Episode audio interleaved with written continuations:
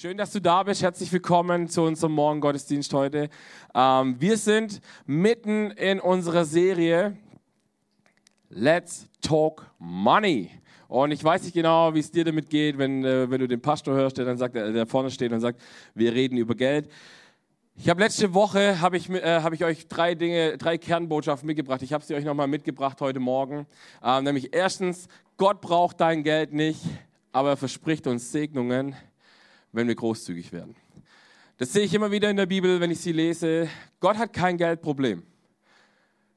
Und diese Kirche hat kein Geldproblem, solange Gott sie liebt. Weil Gott wird immer wieder Menschen gebrauchen, um diese Kirche zu segnen und ihren Auftrag weiterzuführen, solange Gott sagt, wir haben diesen Auftrag. Das Zweite ist, Gott, äh, Geld ist erstmal neutral. Also ich habe letzte Woche die Frage gehabt, ob Geld Segen oder Fluch ist. Geld ist erstmal neutral. Was wir damit tun, unser Umgang damit entscheidet, ob es Fluch oder Segen ist. Und das dritte war, wir haben jeden Tag unterschiedlichste Kämpfe, die immer um unser Herz sich drehen. Und deswegen müssen wir lernen und uns immer wieder daran erinnern und den Heiligen Geist einladen, dass er jeden Tag neu auf den Thron meines Herzens sitzen darf, weil sonst wird ganz vieles ganz, ganz ungut werden in unserem Leben. Seid ihr da mit mir? Amen, genau. Ihr dürft ja gerne immer wieder äh, laut mitreden. Und ich habe euch heute Morgen einen Bibelvers mitgebracht und ich weiß nicht genau, ob du wusstest, es gibt einen Bibelvers, äh, das ist wahrscheinlich der am meisten missbrauchteste Bibelvers im Sinne seines Kontextes. Ich habe euch den Vers mitgebracht, Lukas 6, 38, da heißt es, gebt und ihr werdet bekommen, was ihr verschenkt, wird anständig, ja großzügig bemessen, mit beträchtlicher Zugabe zu euch zurückfließen. Nach dem Maß, mit dem ihr gebt, werdet ihr zurückbekommen. Warum sage ich, dass dieser Vers missbräuchlich benutzt wird? Weil so gut wie jeder, der schon mal über Geld gepredigt hat, hat diesen Vers genommen und gesagt, wenn du Geld gibst, dann wirst du Geld bekommen. Oh, ich finde es total spannend, weil das ist so ein richtiges Commonwealth, wo wir unterwegs sind und sagen, okay, hey, großzügig, wenn wir großzügig sind, dann werden wir großzügig kommen, wenn wir Geld geben, werden wir Geld bekommen. Ja, das steht da irgendwie, aber eigentlich nicht direkt, weil wenn wir uns den Kontext angucken, und ihr wisst ja, Kontext ist King, ähm, dann erleben wir, und das ist ganz spannend, weil wenn wir Texte außerhalb ihres Kontextes nehmen, können wir quasi in jeden Bibelvers jede Bedeutung hineindichten. Und dann, äh, dann kommen dann auch plötzlich so Momente zustande, wo, du, wo Menschen kommen und sagen, hey, ich habe da was total Neues entdeckt. Und wenn du dann mit denen ins Gespräch kommst, fällt dir irgendwann auf, äh, Moment, warte mal, das macht überhaupt keinen Sinn, was du da erzählst, weil hast du schon mal den Vers davor und den Vers danach gelesen? Lass uns mal ganz kurz gucken, was denn im Vers davor steht. Äh, wir lesen das gleiche nochmal. Lukas 6 ab, ab Vers 37. Da heißt es, hört auf, andere zu verurteilen. Und ihr werdet auch nicht verurteilt werden. Hört auf, andere zu tadeln, oder es wird euch ebenso ergehen. Vergebt, und euch wird vergeben werden. Und jetzt kommen wir zu 38. Gebt und ihr werdet bekommen, was ihr verschenkt, wird anständig ja großzügig bemessen, mit beträchtlicher Zugabe euch zurück, zu euch zurückfließen. Nach dem Maß, mit dem ihr gebt, werdet ihr zurückbekommen. Spannend, oder? Wir sind auf einmal in einem ganz anderen Thema drin. Es hat gerade gar nichts mehr mit Geld zu tun, sondern es hat was mit Vergebung zu tun. Es hat was mit Großzügigkeit und Liebe zu tun. Mit dem, die Bibel sagt, das, was wir aussehen, das werden wir ernten. Das heißt, wenn wir, wenn wir Hass und Zwietracht säen, dann dürfen wir uns nicht wundern, wenn wir Hass und Zwietracht ernten. Wenn wir Liebe säen, dann dürfen wir uns freuen, dass wir eines Tages Liebe ernten werden. Und Jesus geht hier so weit, dass er sogar sagt, wir werden nicht nur das, was wir gesät haben, ernten, sondern wir werden ein übervolles Maß bekommen. Und, ähm, und ich finde es total spannend, weil Jesus gebraucht hier ein Bild, das ist dem, einen, das ist den meisten von uns wahrscheinlich heute nicht mehr geläufig. Ähm, er, er gebraucht das Bild von einem von einem Maß, das gerüttelt und geschüttelt, je nach Bibelübersetzung wird. Und ich weiß nicht, ich habe euch mal dieses Bild ein bisschen mitgebracht, ähm, wie das funktioniert. So, jetzt habe ich natürlich einen Denkfehler gemacht, weil ich habe ein Mikrofon in der Hand. Äh, damit ihr auch seht, was passiert, habe ich mir gedacht, ich mache es in einem Glas. Ihr müsst euch vorstellen, Äh, Gott hat im Alten Testament äh, den äh, israelitischen Landwirten eine, eine Aufgabe mitgegeben, nämlich wenn sie ein Feld hatten und sie es abgeerntet haben, mussten sie in den Ecken das, äh, das Korn stehen lassen, damit arme und bedürftige Menschen kommen konnten und sich das holen konnten. Das heißt, die Arbeiter des, des Bauern, die haben von der Mitte raus angefangen, ihre Körbe zu füllen und dann wieder voll zu machen und wieder auszuleeren und dann in die Tenne zu bringen und zurück. Und am, im Laufe des Tages, meistens gegen Abend, sind dann die, die Armen und Bedürftigen aus der Stadt gekommen und durften quasi das aufsammeln, was übrig geblieben ist. Und jetzt müsst ihr euch vorstellen, vielleicht habt ihr das schon mal gemacht, wenn wir jetzt hier so ein solche Kerne hier nehmen und das erstmal. Ah, okay, danke. Das ist aber nett von dir, Olli. Ähm, würdet ihr sagen, dieses Glas ist voll? So, glaubt, glaubt ihr, dass wir es noch ein bisschen voller kriegen? Das ist nämlich genau dieses gerüttelte und geschüttelte Maß. Vielleicht hast du schon mal mit den Kernen, das ist jetzt ein bisschen äh, grob geworden, aber wenn du das mit Zucker mal zu Hause nachmachst, also ich habe daheim so eine große Schale ich, äh, und, und, wenn ich da so ein Zuckerpäckchen reinleere, dann schüttle ich das auch immer und dann passt auf einmal noch mal ein bisschen mehr rein. Und plötzlich können wir hier noch mal ein bisschen mehr reinfüllen. Und das ist genau das, was Jesus zu uns eigentlich sagt. Er kommt und sagt, das, was wir geben, egal was es ist, das werden wir zurückbekommen in einem großen, gerüttelten und geschüttelten Maß. Deswegen ist immer die Frage, was ernte ich und, oder was sähe ich, damit ich auch was Anständiges ernte. Und das inkludiert alles. Also das ist nicht nur, das ist, das, wir fangen an im Kontext bei Vergebung, aber das funktioniert mit Liebe, das funktioniert mit Geld, by the way, auch. Das funktioniert mit Zeit. Wenn ich Zeit investiere in das Reich Gottes, dann werde ich Zeit auch wieder zurückbekommen und zwar richtig, richtig krass viel sogar. Und, und das Spannende ist, und jetzt müssen wir uns ein Mindset vorstellen. Ihr dürft nicht vergessen, diese armen Leute, die dort rausgingen, die sind einmal konnten die laufen, weil sie eine echt weite Strecke hatten, weil die, äh, die Felder waren natürlich außerhalb der Stadtmauern. Und dann bist du nicht, hast nicht deinen Korb voll gemacht und bist dann heimgelaufen und hast dann bist du wieder losgelaufen, sondern zum Teil war es eben auch so, dass, dass das erste Feld, wenn du kamst, schon abgeerntet war. Das heißt, du musstest zum nächsten Feld gehen und manchmal bist du wirklich kilometerweit gelaufen, um deinen Korn zu bekommen. Deswegen hast du angefangen, deinen Korb so voll wie es nur ging zu machen. Und das war damals eine ganz, ganz wichtige Maßeinheit. Und wir sehen es eben auch hier, dieses Prinzip funktioniert sowohl für Vergebung, dieses Prinzip funktioniert für, ähm, für Zeit, für Unterstützung. Wenn du jemand bist, der gerne Menschen unterstützt, dann wirst du, dann, dann sagt die Bibel, wir erleben es nicht immer sofort, aber die Bibel sagt uns, wir erleben, dass wir auch Unterstützung bekommen. Und der Clou ist bei allem, wenn wir über das Geben sprechen, wenn wir über Geld sprechen, ich habe es letzte Woche schon gesagt, es geht nie um Geld. Es geht am Ende immer um dein und mein Herz. Wenn es, wenn es um Geld geht, und die Bibel spricht, by the way, ziemlich oft über Geld. Also ich habe letzte Woche habe ich schon äh, angeteasert, es gibt weit mehr als 2000 Bibelstellen, die über Besitz sprechen, über Umgang mit Besitz. Ähm, und 16 von 38 Gleichnissen von Jesus handeln von, äh, von Besitz und Umgang damit. Ähm, also ich merke so ein bisschen ein Muster. Ich weiß nicht, ob es dir auch so geht. Warum redet Jesus so viel über Geld? Nicht, weil Gott ein Geldproblem hat, sondern weil wir ein Herzproblem haben. Und deswegen äh, ist das Thema heute tatsächlich, es geht um unser Herz. Und wir wollen uns heute vier Aspekte des Herzens anschauen. Ähm, und das erste ist, das selbstsüchtige Herz. Ich weiß nicht, ob du das kennst. Äh, ich habe euch einen Bibelvers mitgebracht aus 5. Mose 15 und da fangen wir an bei Vers 7. Dort heißt es, Gott, nein, warte mal, hier, äh, gibt es jedoch Arme unter euch, unter euren Landsleuten, in euren Städten, in dem Land, das der Herr, euer Gott, euch gibt, dann seid ihnen gegenüber nicht hartherzig oder geizig. Seid vielmehr großzügig und leiht ihnen, was sie brauchen. Hütet euch davor, euren armen Landsleuten gegenüber kleinlich zu sein, weil ihr insgeheim denkt, das siebte Jahr, das Erlassjahr steht ja schon kurz bevor. Wenn ihr ihnen nichts gebt und der Bedürftige euretwegen zum Herrn schreit, ladet ihr dadurch Schuld auf euch. Mose ist hier sehr, sehr deutlich, beziehungsweise Gott spricht hier sehr deutlich zu Mose und sagt, wenn arme Menschen um uns herum sind, wenn bedürftige Menschen um uns herum sind, und die haben wir immer. Jesus hat selber mal gesagt zu Judas, äh, ich bin nicht mehr so lange da, aber arme und Bedürftige wird es immer um euch herum geben. Ähm, deswegen sollte er in dem Fall ihm dienen und nicht diesem falschen Geldding nachlaufen. Und Gott kommt und sagt, hey, es ist unsere Aufgabe, dass wir uns Armen und Bedürftigen annehmen. Dass Menschen, die nichts haben, dass sie von uns versorgt werden. Das ist, das ist ein christlicher Geist tatsächlich eigentlich. Dass wir uns um andere kümmern.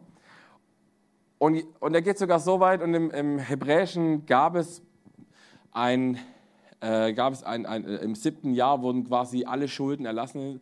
Ich glaube, wenn ich, wenn ich nicht ganz falsch bin, ist es sogar bei uns auch so mit Privatinsolvenz. Ich glaube, du musst, äh, drei Jahre, drei Jahre, ah, okay, ich dachte, es waren mal sieben. Waren es mal sieben? Es waren mal sieben. Ah, würden sie biblisch bleiben, wäre es besser. Nein, äh, nicht für die, die in Privatinsolvenz sind, aber Halleluja. Ähm, Sorry, kurzer, äh, kurzer Exkurs. Aber auf jeden Fall ähm, war das zumindest mal so, dass es da auch diese sieben gab. Und, und ich finde es ganz arg spannend, weil es gibt, und vielleicht bist du da auch so jemand, der, ähm, der sich vielleicht bei diesem Gedanken ertappt, wenn du so jemanden siehst, der auf der Straße sitzt und, und, und bettelt. Natürlich gibt es da heutzutage leider Gottes auch irgendwie so eine Battle-Mafia dahinter, wo man nicht immer weiß, ist das jetzt wirklich ein Bedürftiger oder nicht.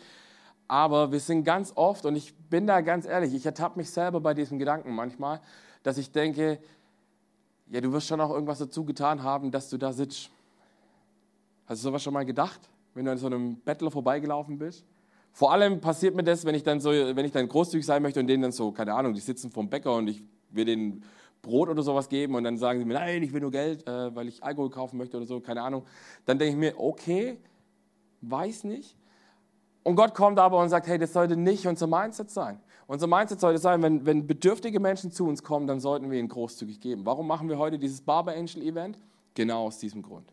Weil wir sagen, es gibt eine große Community in dieser Stadt, die, die bedürftig ist, die obdachlos ist und wir wollen diesen Menschen dienen und ein Segen sein, ähm, indem wir sowas wahrscheinlich für, den, für die meisten von uns relativ Simples und Normales wie einen Friseurbesuch ermöglichen. Ähm, also die meisten, ich weiß nicht, bei mir ist zum Beispiel so, wenn ich zum Friseur möchte, äh, sollte, dann äh, gehe ich einfach los und hocke mich zum Friseur rein und sage, schneide mal, dann zahle ich meinen, meinen Betrag und dann gehe ich wieder. So, es gibt Menschen, die das nicht können. Wir haben eine Person, äh, die hat jetzt relativ viel mitgeholfen in, diesem, äh, in, die, in dieser Vorbereitung, die mir erzählt hat, sie hat vor zwei Jahren oder so, zwei Jahre ist her, genau, oder drei sogar, also vor Corona auf jeden Fall, ähm, hatten wir das letzte Mal die Barber Angels da. Und sie hat gesagt, hey, ich, ich möchte so gerne diesen Menschen dienen und mitarbeiten, weil letztes Mal stand ich noch auf der anderen Seite. Und da war es mehrere Jahre her, dass ich einen Friseur besucht habe. Und sie ist auch heute noch nicht so, dass sie sagt, ich, ich habe es jetzt irgendwie richtig dicke und ich, muss da, äh, und ich kann jetzt zum Friseur gehen, sondern sie hat mir letztes erzählt, hey, sie war, als die Barber Angels das letzte Mal da waren, war sie das letzte Mal beim Friseur. Ich denke mir, krass, Mann, das ist nicht, wir, wir leben in so einem Luxus und wir verstehen es oft gar nicht und sind manchmal so, so undankbar für das, was wir haben. Warum? Weil wir ganz schön selbstsüchtig sind, wenn wir ehrlich sind. Es geht immer als erstes um mich. Und es ist schon in uns hineingelegt. Wenn wir uns Babys anschauen, Babys können total süß sein, aber wenn sie irgendwas wollen, dann können sie auch total nervig werden. So, alle Eltern unter uns wissen bestimmt, wovon ich rede. Und die sagen halt nicht, könnte ich mal bitte haben. So, ich will! Gib mir jetzt. Also meine Emily kann manchmal so drauf sein. Ähm, aber ihr habt wahrscheinlich sonst alle voll die heiligen Kinder, deswegen äh, kennt ihr das Gefühl wahrscheinlich nicht. Aber Babys fangen an zu schreien, wenn sie etwas wollen und auch Kleinkinder. Und unsere Aufgabe als Eltern ist es, dass wir anfangen, diesen Kindern beizubringen, wie man teilt, wie man fragt, wie man wie man eben weniger selbstsüchtig wird, weil wenn wir das nicht schaffen als Eltern, dann haben wir ein ganz großes Problem irgendwann, weil dann haben wir eine ziemlich äh, kranke äh, Generation herangezogen, die auch nur nach sich guckt und einfach denkt, ich habe immer recht und ich will haben, haben, haben und ich will auf jeden Fall auch nicht teilen. Und wisst ihr was? Selbstsüchtig sein, Selbstsucht ist eine Sünde. Selbstsucht ist Sünde, weil es ist nicht Gottes Charakter. Wenn wir in die Bibel schauen, dann sehen wir einen Gott, der großzügig gibt der Ländereien schenkt, der, äh, der, der Saat und Ernte schenkt, der äh, Vergebung schenkt, der seinen Sohn nicht verschont und sagt, ich schenke dir Vergebung am Kreuz, weil für das, was du verdient hast, lasse ich einen anderen sterben. Das ist ein, das ist ein, ein Wesen Charakter von Großzügigkeit. Und wenn wir nicht großzügig sind, dann, dann sind wir nicht im Charakter Gottes unterwegs. Und das Krasse ist, wir sind alle, wenn wir ehrlich sind, sind wir alle total selbstsüchtig. Und wenn es am Ende nur ist, dass ich Dinge tue, damit mir jemand auf die Schulter klopft und sagt, das hast du aber gut gemacht. So dieses richtig Selbstlose, das ist echt manchmal schwierig. Und es ist wirklich schwierig. Also es kommt nicht aus uns heraus, sondern es kommt aus uns heraus, wenn wir anfangen, mit Gott unterwegs zu sein, wenn wir anfangen, ihn immer mehr kennenzulernen, Intimität mit ihm zu leben, seinen Charakter in uns hineinzuleben. Warum? Ich fand es interessant, wir haben es gestern, äh, hat es in einem der Inputs, kam es auch raus, wo, wo, wo der Pastor gesagt hat, Pastor Sami war das, der gesagt hat, ähm, Kinder schauen das bei uns ab. Das, was wir als Eltern vorleben, das, Leben, das, das, das fangen Kinder meistens an nachzuahmen. Deswegen sollten wir anfangen, ein ziemlich großzügiges Leben äh, zu leben, wenn wir mit Jesus unterwegs sind, weil dann glaube ich, dass unsere Kinder das auch tun und die Kinder unserer Kinder und so weiter. Und dann haben wir plötzlich äh, the blessing in real life. Ähm und die Bibel spricht auch davon, dass Großzügigkeit uns unheimlich segnet. Wenn wir großzügig sind, Gott ist kein Gott, der sich lumpen lässt. Wenn du und ich großzügig sind, egal wie groß die Schaufel ist, mit der du rausschiebst, die Schaufel von Gott ist immer größer. Und am Ende des Tages, vielleicht nicht sofort, manchmal dauert es seine Zeit, aber Gott lässt sich nicht lumpen. Du wirst am Ende nie leer ausgehen, wenn du anfängst, großzügiger und großzügiger zu sein. Und wisst ihr, es gibt noch ein zweites Herz, mit dem wir zu kämpfen haben. Neben dem selbstsüchtigen Herz, das einfach so ganz natürlich leider in uns drin ist, gibt es auch das verdrossene Herz.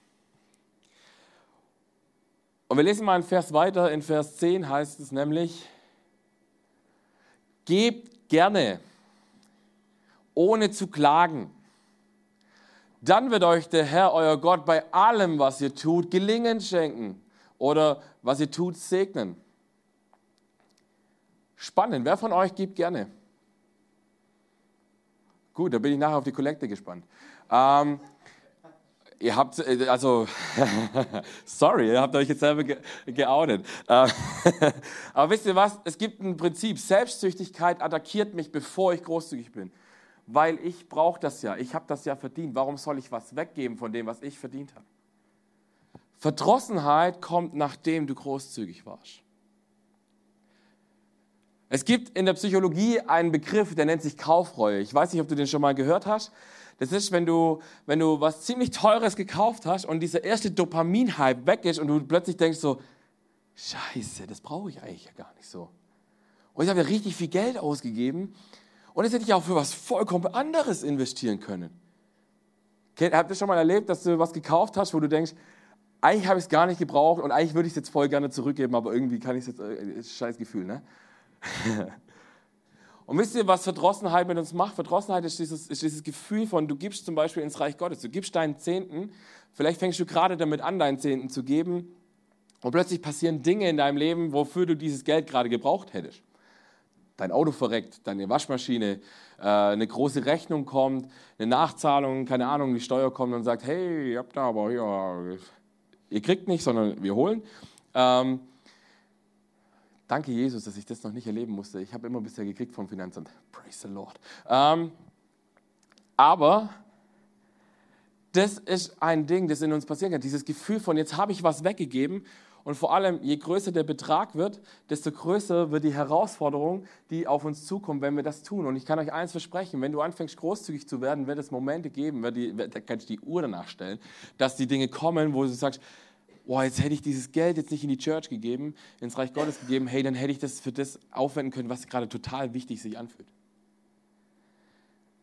Wisst ihr, wenn wir anfangen, den Zehnten zu geben, und Jonas wird in zwei Wochen noch mehr darüber sprechen, ähm, dann ist es ein Vertrauensakt Gott gegenüber. Dann sage ich, Gott, du kannst aus meinen 90 Prozent mehr machen, wie ich aus 100.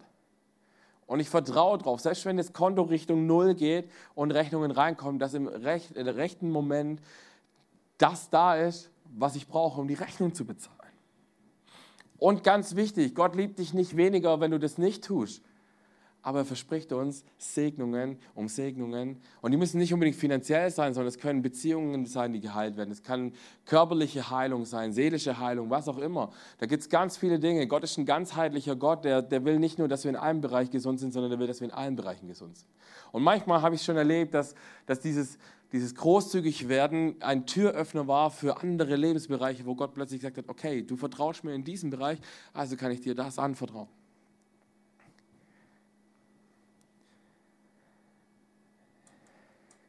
Apropos großzügig. Ihr habt gerade alle gestreckt, dass ihr großzügig seid.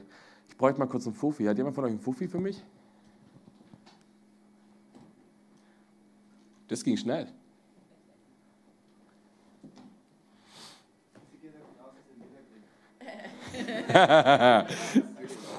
Danke, Katrin.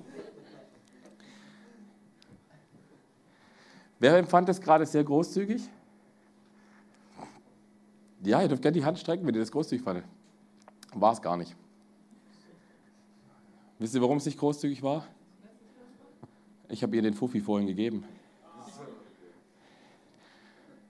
Aber wisst ihr, wie schnell sie war, mir den äh, zurückzugeben? Spannend, oder? Wenn das jetzt ihr Fuffi gewesen wäre, dann hätte es jetzt sein können, dass sie nachher rausgeht und denkt, oh, was hätte ich mir alles von dem Fuffi äh, kaufen können und ich habe ihn jetzt dem Sven gegeben. Hoffentlich verjubelt er den nicht unnötig. Aber da es mein Fuffi war, hat es dir, hat's dir wehgetan, mit ihm zu geben? Sehr gut. Wenn ja, dann wir, müssten wir dann ein anderes seelsorgliches Problem klären. Aber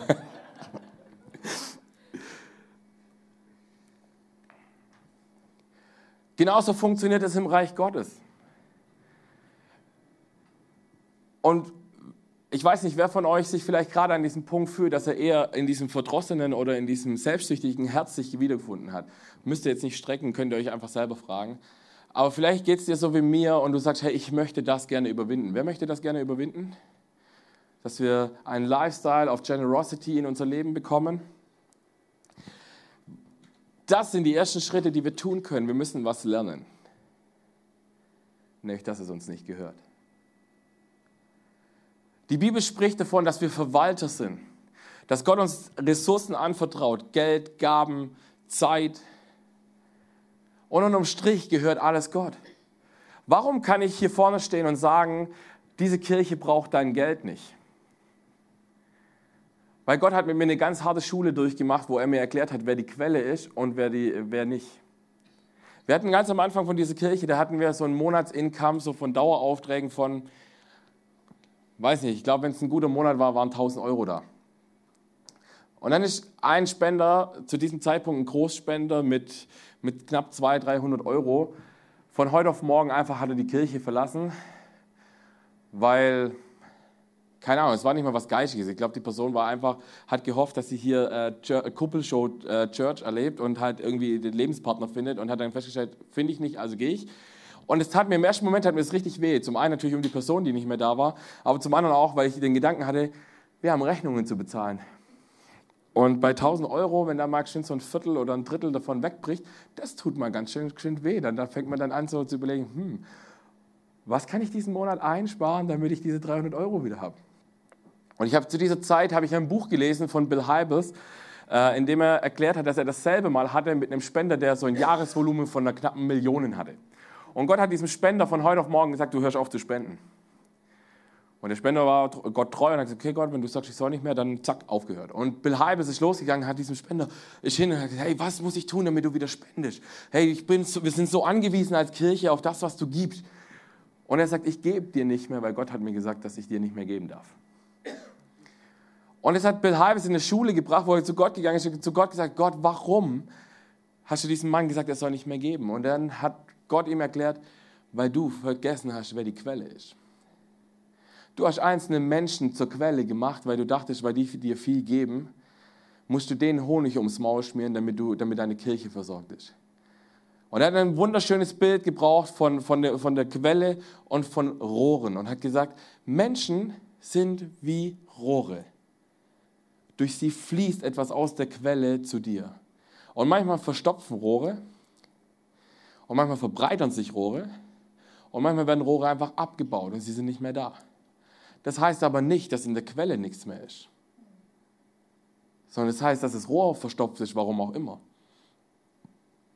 Und wenn wir als Leiter und Pastoren äh, lernen, wer die Quelle ist, und auch wir als, als äh, ganz normaler Gottesdienstbesucher, wenn ich lerne, dass Gott meine Quelle ist, dann kann ich ein viel größeres Vertrauen bekommen, dann kann ich mein Herz zu einem großzügigen Herz entwickeln lassen durch eine, ich habe es letzte Woche schon so benannt, durch eine Herztransplantation.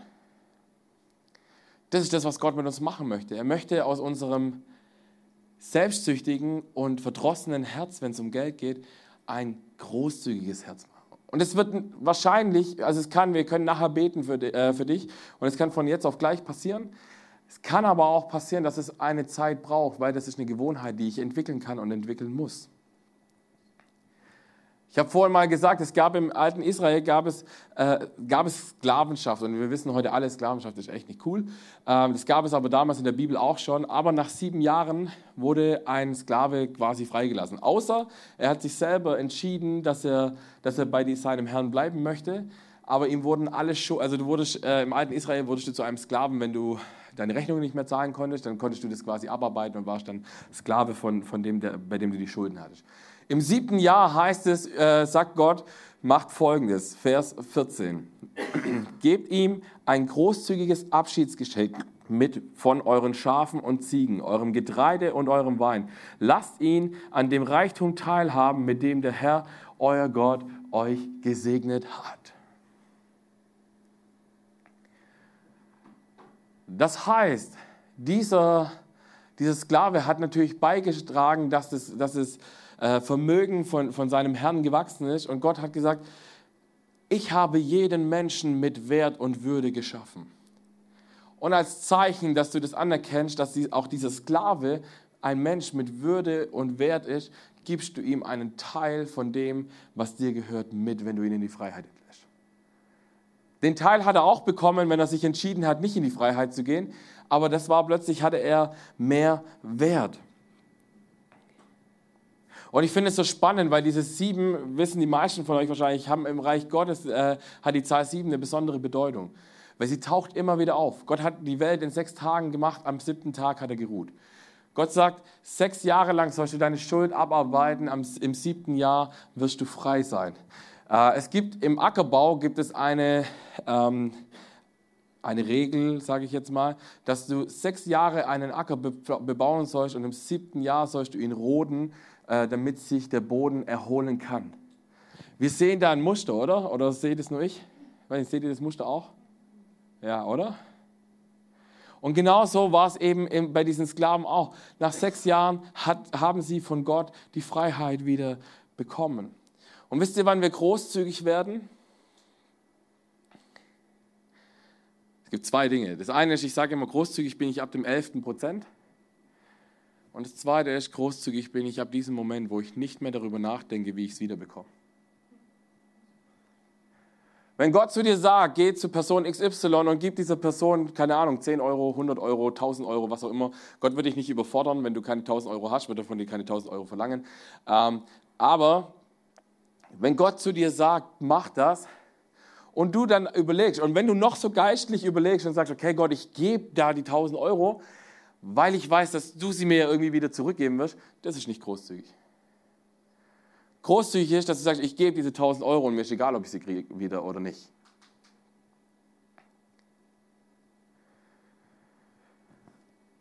Lass uns noch mal einen kurzen Schwenk machen zu unserem Eingangsvers und lass uns mal noch ein paar Verse von davor gucken. Ich habe ein bisschen Bibeltext dabei, wenn ihr mitlesen wollt, ihr habt es da oder ihr könnt es auch in eurer Bibel eintragen äh, äh, in Zukunft. Ich fände es eh cool, wenn wir in Zukunft wieder Papierbibeln mitbringen würden und mitschreiben. Ähm, Lukas 6, Abvers 30, da lesen wir folgendes. Wer dich bittet, dem gib, was du hast. Und wenn dir etwas genommen wird, versuche nicht, es wieder zu bekommen. Uh, Jesus, krass, oder? Wie oft hast du, bist du schon mal um was gebeten worden und hast gesagt, ah, nee. Jesus sagt, wenn wir Jesus Nachfolger sein wollen und Menschen uns um etwas bitten, dann sollen wir das geben. Behandle andere so, wie du von ihnen behandelt werden möchtest. Glaubt ihr, ihr hättet dafür Anerkennung verdient, dass ihr die liebt, die euch lieben? Das tun sogar die Sünder.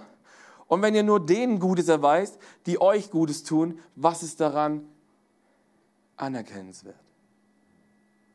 Wow. Jesus ist tough, ne? Selbst Sünder verhalten sich so.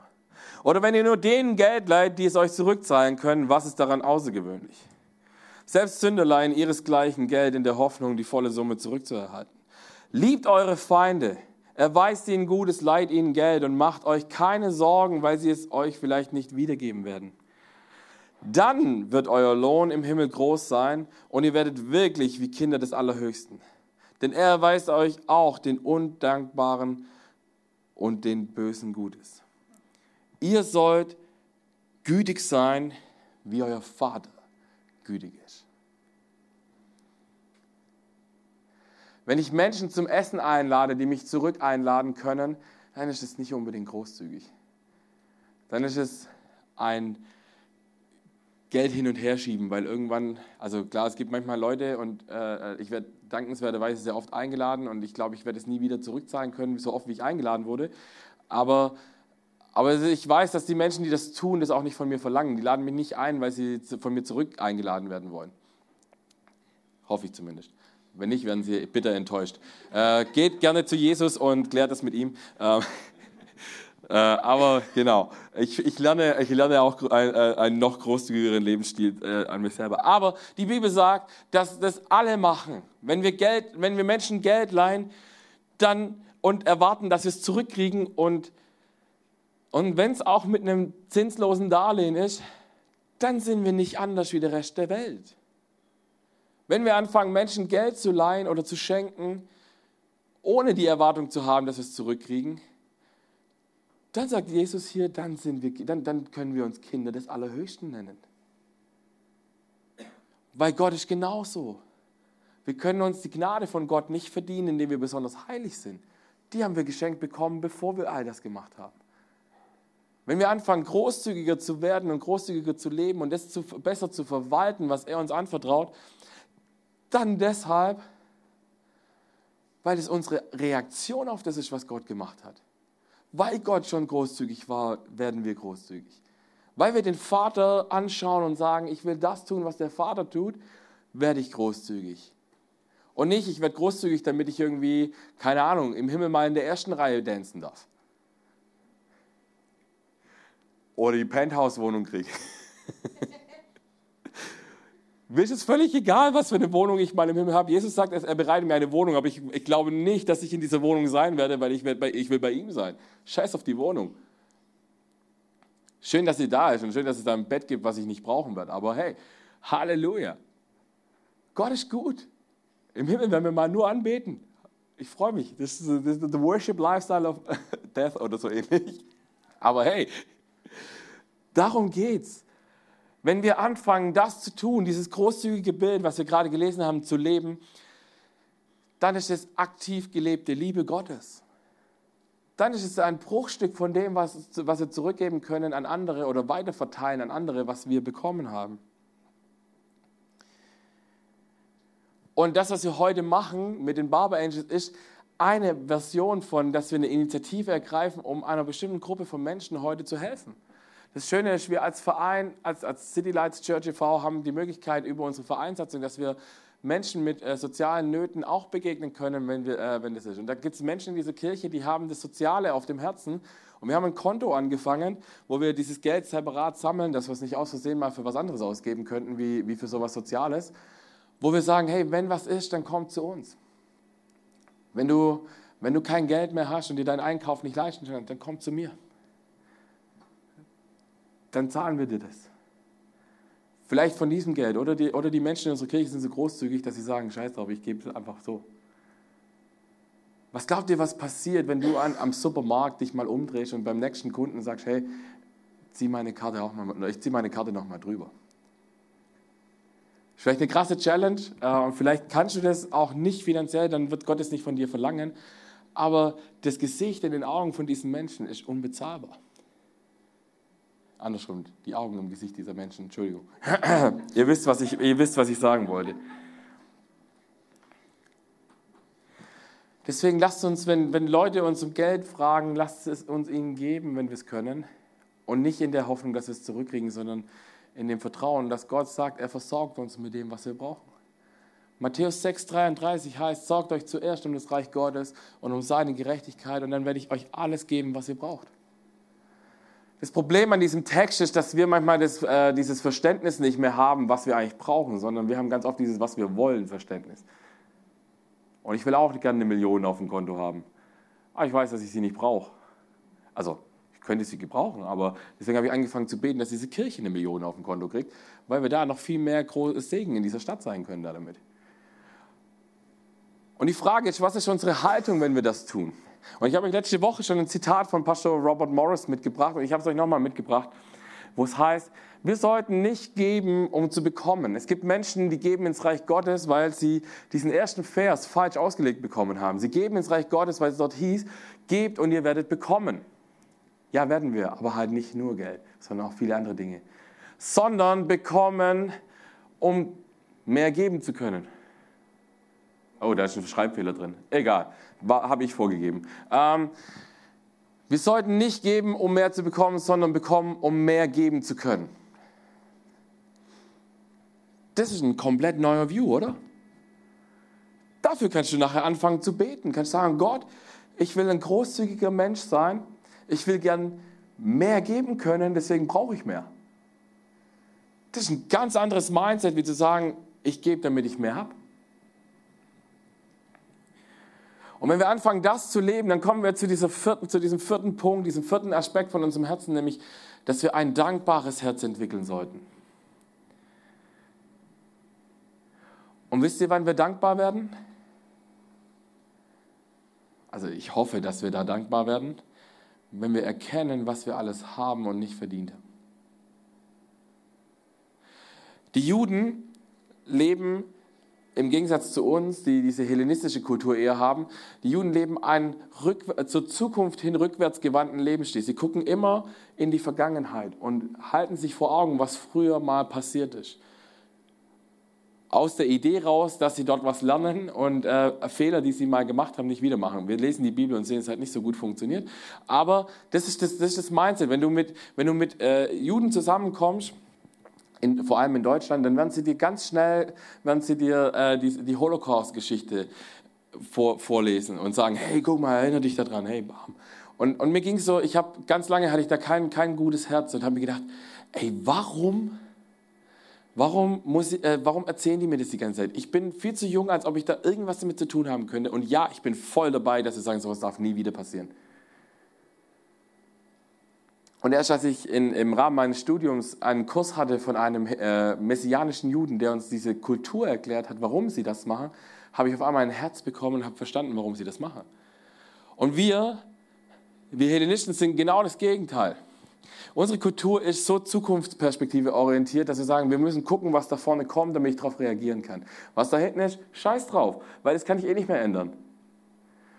Und da haben wir einen Clash of the Cultures, wenn wir da reinschauen, was, was äh, biblischer Lifestyle angeht. Weil wir müssen es schaffen, beides zu machen. Wir müssen immer wieder zurückschauen, um dankbar zu sein. Wir müssen zurückschauen, um zu lernen, was Gott mir geschenkt hat. Und wir haben vor ein paar Wochen haben wir hier Pessachabend gefeiert. Warum haben wir den gefeiert und warum feiern die Juden den Pessachabend? Weil sie sich jedes Jahr daran erinnern, wie sie vor tausenden von Jahren von Gott aus der Sklavenschaft in Ägypten befreit worden sind. Und dasselbe dürfen wir auch. Gott hat dich und mich hoffentlich von ganz vielen Dingen befreit. Wenn du mit Jesus unterwegs bist, dann hat er dich auf jeden Fall von dem Fluch der Sünde befreit, wenn du dich für ihn entschieden hast. Wenn nicht, beten wir nachher gerne für dich. Jesus ist ans Kreuz gegangen dafür. Dafür können wir dankbar sein und allein daraus können wir ein dankbares Herz entwickeln. Wir lesen den letzten Vers. Da heißt es in 5. Mose 15, 15. Denkt daran, dass ihr Sklaven in Ägypten wart und dass der Herr, euer Gott, euch befreit hat. Deshalb gebe ich euch heute dieses Gebot. Und das Gebot, was Gott ihnen gegeben hat, war dieser Punkt, dass er gesagt hat, wenn ihr die Sklaven in die Freiheit schiebt, äh, schickt, dann gebt ihnen von allem, was ihr habt, was mit. Und Gott, Gott verlangt nichts von uns ohne Hintergedanken. Gott sagt, damit wir auch uns immer wieder erinnern, wovon wir befreit worden sind, geben, äh, haben wir Wert und bekommen Wert und wollen den weitergeben. Und dieser Gedanke von, ich werde befreit aus der Sklavenarbeit oder aus der Sklavenschaft von Ägypten, ist im jüdischen Denken ein ganz wichtiger Punkt. Und wir sind ganz oft, haben wir die Schwierigkeit, dass wir uns irgendwann mal für Jesus entschieden haben und dass es irgendwann normal ist. Es ist nichts mehr Besonderes. So, ja, ich habe da für Jesus mich entschieden. Voll cool, ich bin jetzt mit Jesus unterwegs. Leben verändern brauche ich nicht, ich habe mich ja für Jesus entschieden. Wachsen im Glauben, wachsen in verschiedenen Lebensbereichen brauche ich nicht, ich habe mich ja mal für Jesus entschieden. In Sünde leben kein Problem. Jesus ist ja schon dafür gestorben. Hey, wenn wir, deswegen liebe ich Ostern, wenn wir uns wieder bewusst machen, was Jesus alles auf sich genommen hat. Deswegen gucke ich, auch wenn ich ihn richtig ekelhaft finde, aber deswegen gucke ich eigentlich voll gern den äh, The Passion Film an. Weil es einer der wenigen Filme ist, der richtig ungeschönt zeigt, wie hässlich das damals ausgesehen hat. Und da bin ich jemand, der anfängt plötzlich zu merken, hey, okay, Gott hat so viel mehr für mich geopfert, wie ich je verstehen kann und wie ich je zurückgeben kann. Und das macht mich dankbar. Und ich habe euch noch ein Zitat von Robin Morris mitgebracht zum Ende. Und dort heißt es, wenn Gott unser Herz verändert, geben wir um des Gebens Willens, nicht um etwas zu bekommen. Der daraus folgende Segen, den wir empfangen, ist ein Nebenprodukt und nicht das Ziel.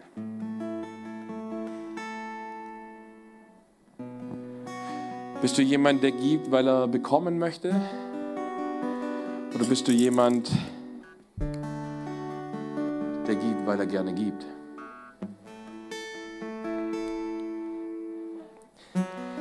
Ich hatte eigentlich vor, heute jedem dieses Buch zu schenken. Leider ist die Lieferung nicht gekommen. Das heißt, ihr müsst die nächsten Sonntage wiederkommen, weil jeder, der dieses Buch noch nicht hat, bekommt es von uns als Kirche geschenkt.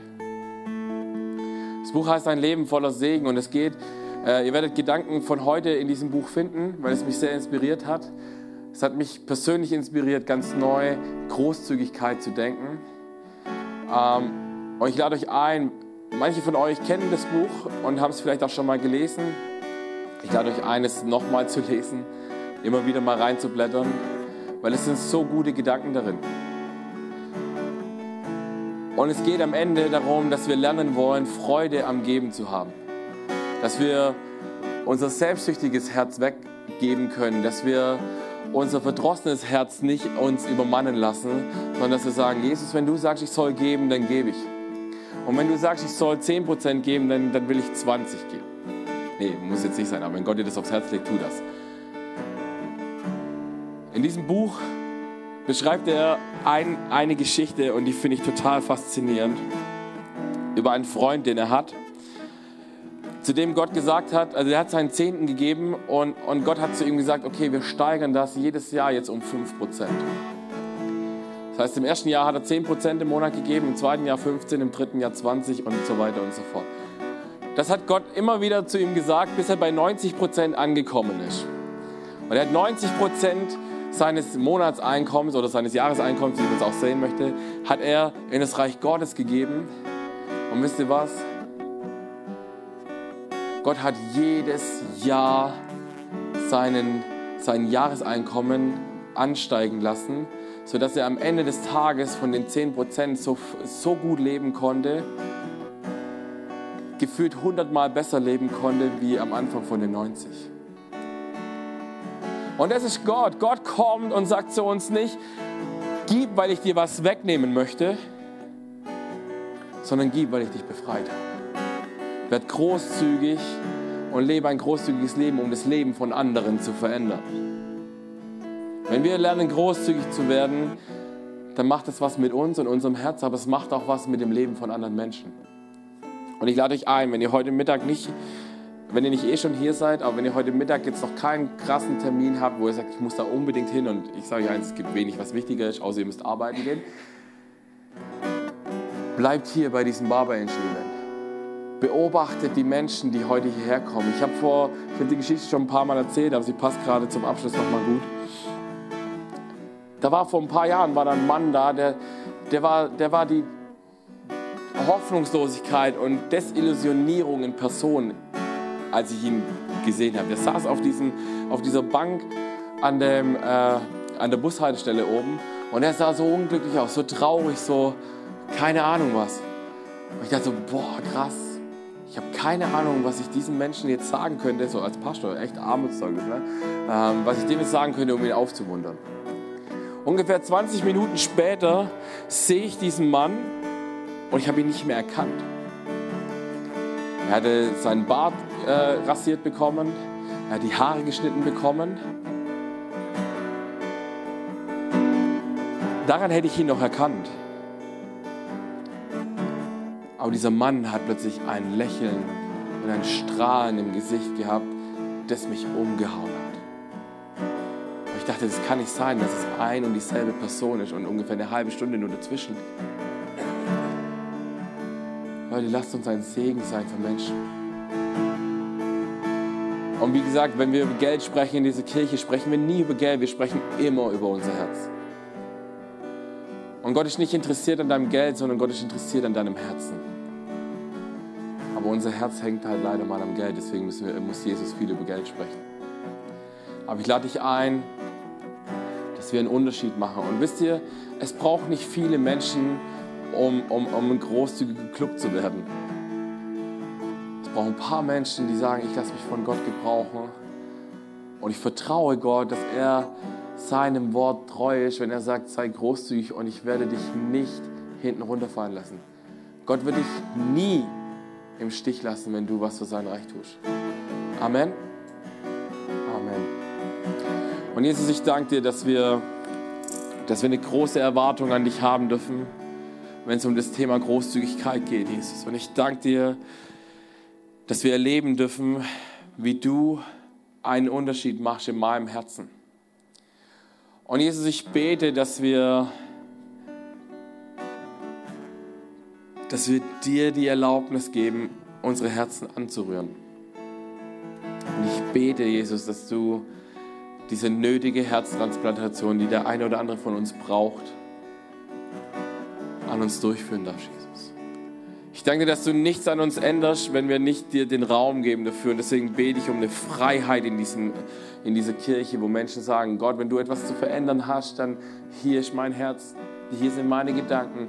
Tu, was auch immer du für richtig hältst. Geist Gottes, weh, wie du willst. Und verändere du mich und verändere du meine Sicht auf die Dinge. Lass mich deine Perspektive bekommen und lass mich Menschen sehen mit den Augen, wie du sie siehst. Und lass mich großzügig werden, indem ich ein Geber oder eine Geberin werde im Reich Gottes, die oder der nicht danach schaut, wie ich es wieder zurückgeben kann, äh, zurückbekommen kann. Amen.